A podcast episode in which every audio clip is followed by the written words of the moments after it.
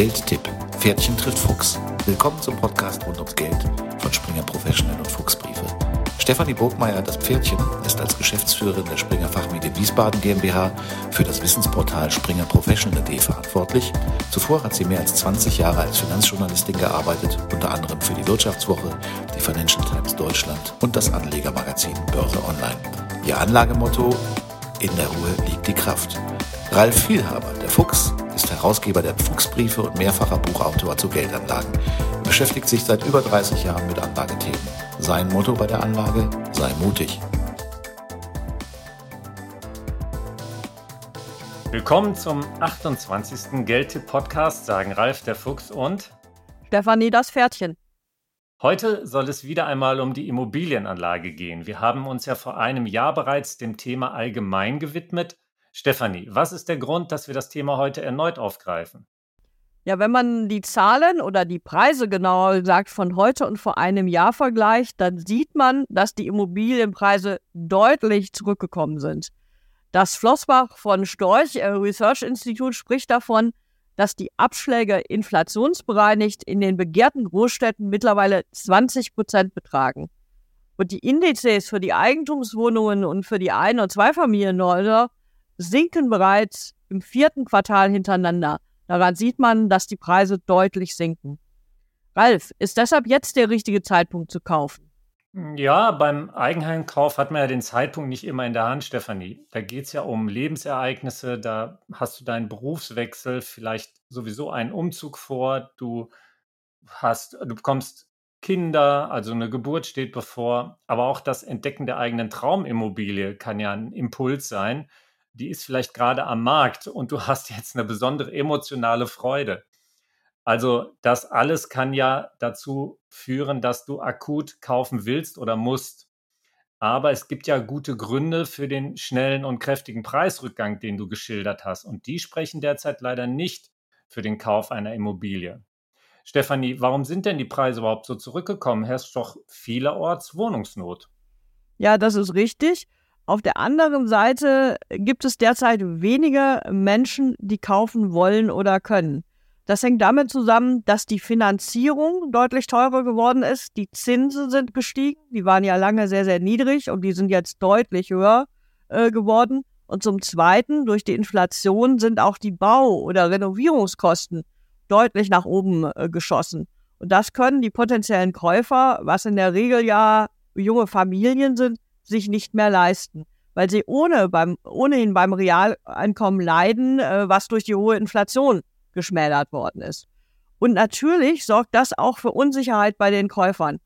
Äh, es gibt eine gerade veröffentlichte, noch nicht repräsentative Umfrage des Immobilienmaklers Homeday unter 5000 Interessenten, dass im Moment nur noch 8% sagen, dass Eile geboten ist. Also das sind Interessenten, die eigentlich an einem Kauf interessiert sind, aber äh, die sich jetzt zurückhalten.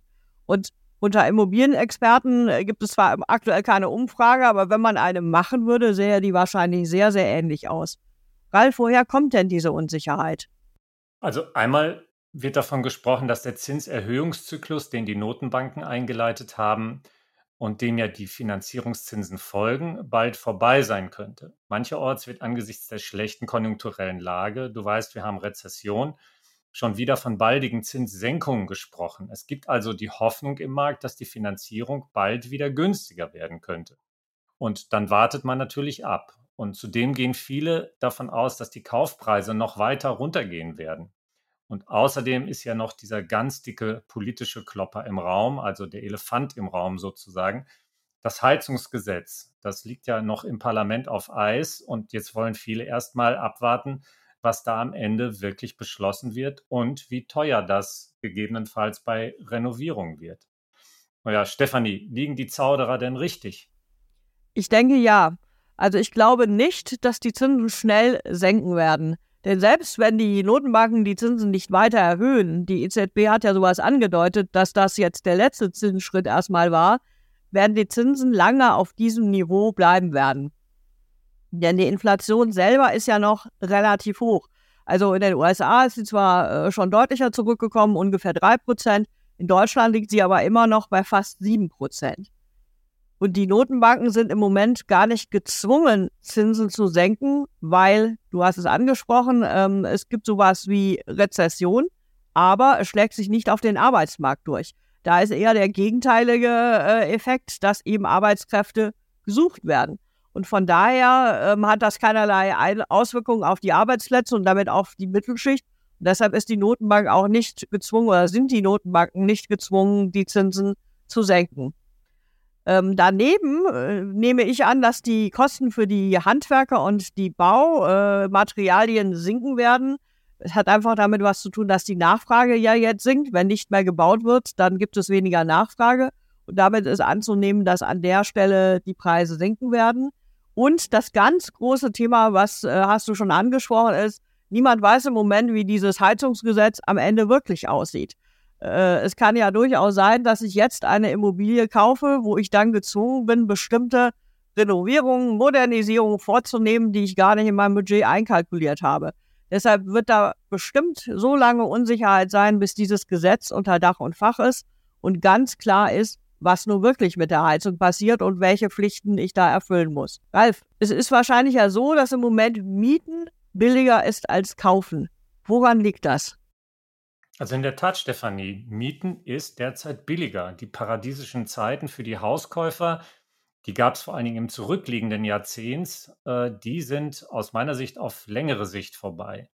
Es war ja mal so, also in den Zehnerjahren, dass der Kauf der eigenen vier Wände dank des billigen Geldes zeitweise günstiger war, ähm, als eine Mietwohnung zu bezahlen. Das hat sich jetzt aber radikal verändert. Also wenn ich das jetzt mal auf die monatliche Belastung beziehe. Ne? Und das hat sich aber echt richtig verändert.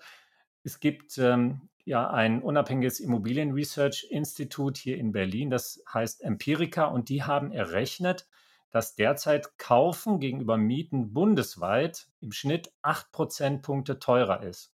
Das bedeutet, die Preise müssten noch um ein Viertel fallen oder die Mieten um ein Drittel steigen, damit der Kauf wieder so vorteilhaft ist wie in den Nullerjahren. Also Nullerjahre, das waren sozusagen Normalzeiten, eine Normalphase am Immobilienmarkt.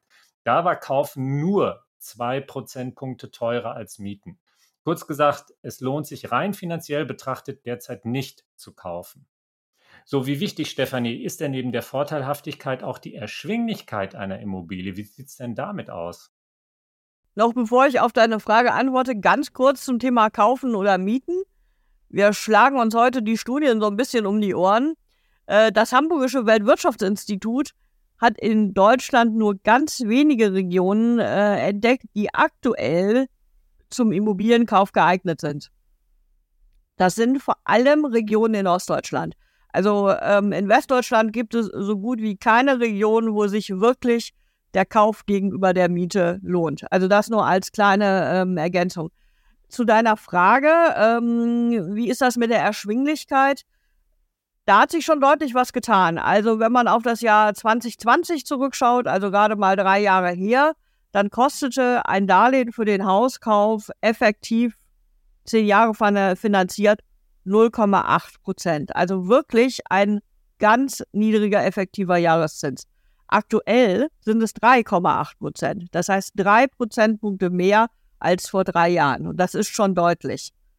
Ähm, Immobilienkäufe oder Finanzierungen laufen sehr häufig über Annuitätendarlehen. Das heißt, dass im Monat die Belastung äh, sozusagen für das Darlehen gleich hoch bleibt oder die Rate für das Darlehen gleich hoch bleibt. Ich habe mal die kalkulierbaren Angaben über die Laufzeit des Darlehens mir angeschaut und da ist es so, dass in den Nullerjahren die, die Annuität für eine Eigentumswohnung bei 16 Prozent des mittleren Haushaltseinkommens lag. Heute sind wir bei 25 Prozent. Das heißt auch da eine deutliche Steigerung von 9 Prozentpunkten. Ralf, was heißt das jetzt konkret für den Einzelnen? Ja, jetzt schlagen wir uns nicht nur die Studien, sondern auch noch gleich die Zahlen um die Ohren damit die Ohren auch richtig glühen. Also bei einer üblichen anfänglichen Tilgungsrate von 2% und einer Kreditsumme von 250.000 Euro hast du eine monatliche Belastung von gut und gerne 1200 Euro. Dann zahlst du daran 28 Jahre ab und hast am Ende 407.000 Euro an Zins und Tilgung bezahlt, wenn du zwischendurch keine Sondertilgung machst. Das hat natürlich dann auch Effekte auf die Gesamtbelastung oder auf die Gesamtzahlung. Jedenfalls nach zehn Jahren, so lang ist ja oft die Laufzeit von äh, Krediten, musst du dann für knapp 190.000 Euro Restschuld wieder eine Anschlussfinanzierung finden. Und da weiß ja auch kein Mensch, wo stehen die Zinsen dann. Vielleicht noch höher. Wer weiß. Möglicherweise, genau. Stefanie, wir reden ja im Geldtipp über Geldanlage. Der Eigenheimerwerb ist für viele eher Konsum. Ähm, was ist denn mit dem Kauf einer Renditeimmobilie? Rechnet sich das denn derzeit? Da hast du ja auch noch steuerliche Effekte. Ja, das hängt natürlich ganz stark von der Immobilie auf der einen Seite ab und natürlich auch von der individuellen Steuersituation. Bekanntlich ist das alles Entscheidende die Lage, Lage, Lage, also dreimal Lage für eine Immobilie, ob es sich lohnt. Ähm, hier hat auch Flossbach von Storch, die ich gerade ja schon mal zitiert hatte, mal anhand von konkreten Beispielen versucht zu berechnen, wie sich eine Renditeimmobilie verhält. Und ohne das jetzt im Detail und mit lauter Zahlen äh, kompliziert zu machen, ist das Ergebnis eindeutig. Unter sehr günstigen Annahmen ist das Ergebnis so, dass die Immobilie sich ungefähr mit einer Aktienanlage vergleichen lässt. Also sie wirft eine ungefähr gleich hohe ähm, Rendite ab. Nach 25 Jahren wäre eine Aktienanlage. Allerdings hast du das enorme Klumpenrisiko, dass du ja all dein Geld in diese Renditeimmobilie gesteckt hast und nicht am, wie am Aktienmarkt in verschiedene Aktien. Also wenn sich irgendwas an der Immobilie ändert, zum Beispiel durch Gesetze, zum Beispiel aber auch, dass auf einmal der Flughafen in Düsseldorf auf die Idee kommt, die Einflugschneise zu ändern oder ähnliche Dinge, dann bin ich an diese Immobilie gefesselt und das kann die ganze Rechnung dann natürlich über den Haufen werfen. Ralf, zum Immobilienkauf, wo ist das denn im Moment besonders teuer? Wo sollte man sehr vorsichtig sein? Das ist wie gehabt, ne? vor allem in Bayern. München ist immer noch am teuersten, deutlich am teuersten. Dann kommt Rosenheim, dann kommt Heidelberg, Landshut, dann in Baden-Württemberg, Stuttgart, dann in Nordrhein-Westfalen, Köln, Wiesbaden ist teuer, Kempten, Baden-Baden, Frankfurt. Das sind so die teuersten Städte in Deutschland. Stefanie, was mache ich denn jetzt? Soll ich dann selbst bauen? Ja, Grundstücke sind auch nicht gerade günstig. Also auch Grundstücke sind deutlich im Preis gestiegen und die Preise werden hoch bleiben, weil wir sind ein dicht besiedeltes Land. Äh, da ist wenig Platz, um neues, äh, neue Grundstücke zu entwickeln. Es gibt bei den Grundstücken nicht das Sanierungsproblem, außer da hat mal eine Tankstelle drauf gestanden oder irgendein äh, mittelständischer Betrieb, der Lacke hergestellt hat oder ähnliches. Aber ähm, die Material- und die Baukosten sind enorm gestiegen. Das hemmt natürlich auch meine Baulust so ein bisschen. Äh, und jeder weiß natürlich auch, der schon einmal gebaut hat, dass das einfach Stress ist, wenn ich selber baue weil ich alles organisieren muss. Ich muss mit lauter Handwerkern äh, diskutieren äh, und gucken, dass alles zusammenpasst. Also das muss man sich sehr genau überlegen, ob man sich dem aussetzen will. Ralf, wie siehst du denn die weitere Entwicklung?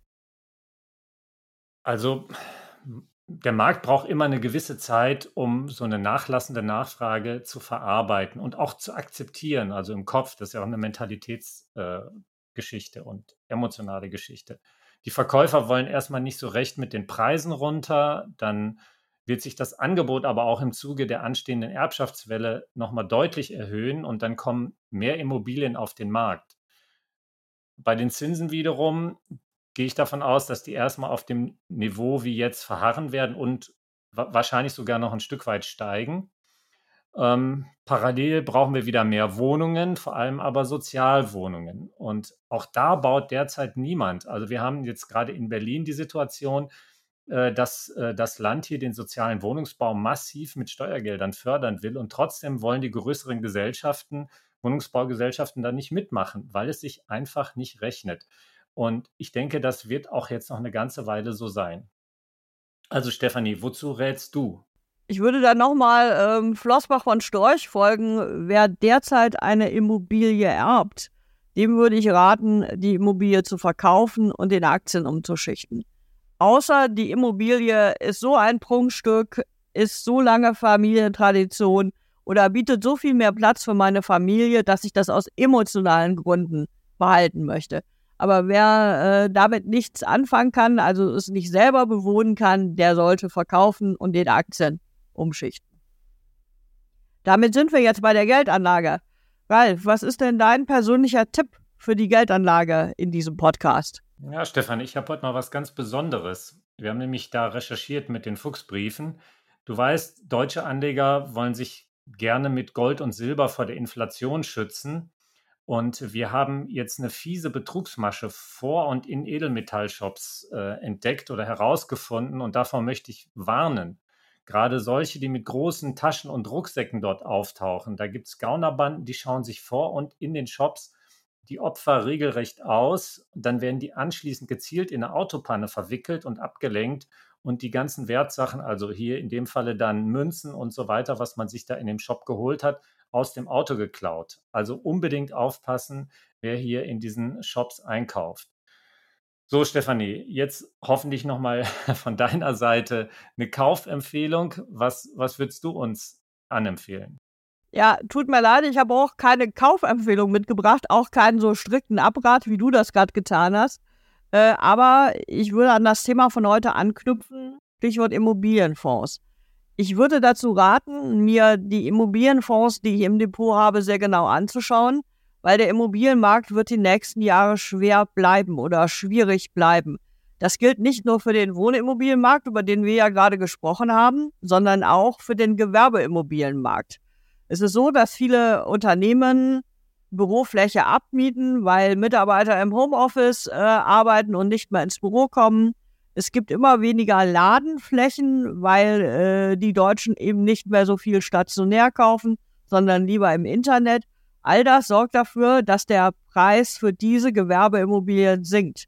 Und deshalb würde ich mir überlegen, ob ich nicht jetzt mich von meinen Immobilienfonds trenne. Dafür wäre in meinen Augen jetzt ein guter Zeitpunkt. Ja, Liebe Zuhörerinnen, liebe Zuhörer, damit sind wir am Ende des 28. Geldtipp-Podcasts. Wir hoffen, wir konnten euch Orientierung geben, sagen Tschüss bis zum nächsten Mal. Dann soll es um Währungen gehen als Geldanlage. Ja, Tschüss sagen Ralf der Fuchs und Stefanie das Pferdchen. Bis bald. Das war Geldtipp. Pferdchen trifft Fuchs, der Podcast rund ums Geld von Springer Professional und Fuchsbriefe. Hören Sie in 14 Tagen wieder rein, wenn es entweder heißt, in der Ruhe liegt die Kraft oder sei mutig.